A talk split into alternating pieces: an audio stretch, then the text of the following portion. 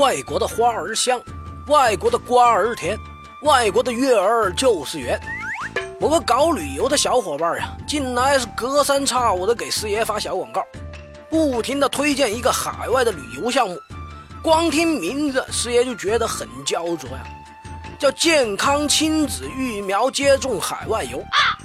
想想这不远万里的漂洋过海的，就只为打个疫苗，也是醉了。难道说打了这疫苗能够拿绿卡？这也算是旅游业就前阵发生的疫苗事件脑洞大开了吧？那么这个疫苗事件呢？根据新闻报道啊，由咱们山东警方破获了一起五点七亿元的非法疫苗案。据调查显示，涉事的庞氏母女将未经严格冷链存储的问题疫苗运输销往全国各地，然后就有专家出来解释。接种这些未经严格冷链存储运输的疫苗或者过期疫苗，首要风险是无效免疫。于是乎，大家伙都想着，老子这些年之所以对什么地沟油、毒奶粉、苏丹红、鹤顶红百毒不侵，不正是因为事先打了疫苗，提前预防了吗？而现在你跟咱说可能免疫无效了，由此呢，引发了社会上极大的卫生安全危机啊！关于事件的详细报道，师爷就不多做重复了。这期节目，师爷就站在咱们普通老百姓的角度，说说大家伙最关心的打了问题疫苗后这一类权责归属问题。这首先呢，师爷要跟大伙普及一个概念，那就是合同关系。有小伙伴要问，不就是扎个针吗？怎么又跟合同扯上关系呢？光记得当时偷瞄护士姐姐了，没记得签什么合同啊。诚然啊，在普通人印象中，一扯到合同就联想到白纸黑字签字画押，再不济也得像杨白劳卖女儿时那样摁个手印吧。但师爷告诉您，早上您去路边摊买了两根地沟油条，亦或是晚饭涮了一顿福尔马林火锅，这都是与商家达成了合意，形成了合同关系。同样的理解啊，不管您是到三甲大医院里温柔漂亮的护士姐姐给您种疫苗，还是到路边小诊所里接受祖传无证赤脚医生给您打针，这些都是在履行合同义务。所以简单来说，您去医疗机构种疫苗这事儿属于一种合同行为。那么医疗机构作为合同的相对方，就应当按照国家标准和规范给您注射合格的疫苗。这是他的法定义务。如果给您注射的是不安全的问题疫苗，那就属于一种违约行为。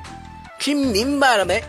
而具体到这次的问题疫苗事件，如果经过检测认定您注射的疫苗是无效疫苗，那您可以要求原医疗机构继续履行重新打疫苗的义务，或者是采取其他相应的补救措施。其次，如果问题疫苗对您造成了伤害，那这就是另一个概念了，那叫医疗侵权行为。简单来说，就是医疗机构或者医疗人员在实施医疗行为的过程中，对患者进行侵权的行为。那么，根据《侵权责任法》第二条的规定，医院给我们注射质量不合格的问题疫苗，就是在侵犯我们的生命权、健康权等民事权益。说到这儿，可能有医院要跳出来喊冤。那我们也不知道那些问题疫苗啊，不知者无罪嘛。你们有什么戏呀？去找那个罪魁祸首啊？对于这种文盲加法盲的医院，师爷只能送他们一句话：治病救人无能，推卸脱身有术。既然都没仔细确认过这疫苗有没有问题，就直接往大活人身上招呼。那小卖部卖你假酒假烟，是不是也可以说不知者无罪呢？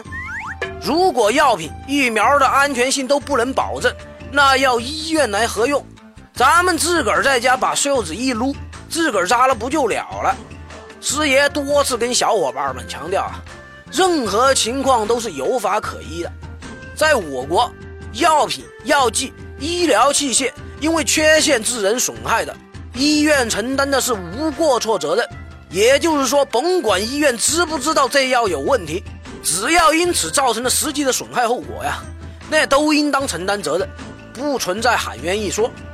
另外，与违约责任有所不同，侵权责任中遭受损害的一方，除了可以找医院赔偿外，还可以向负有责任的生产者索赔。如果符合法定关于精神损害赔偿条件的，还可以获得精神损害赔偿。说白了，这些黑心的二货都是您在遭受损害后可以直接问责的对象。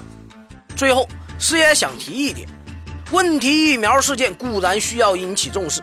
但就其本身来说，是由于不正确的储存或者过期而导致失去效力，所能产生的危害性还是有待考证的。但有的人以此为由啊，无限上纲，甚至开始鼓吹拒绝接种国产疫苗，要种也是到外国去种的这种极端理论，这种危害更甚于问题疫苗本身呢。大家切记不要盲从偏信某些过激言论而引起社会恐慌和舆论传播危机。理性的看待和谨慎的应对才是上策。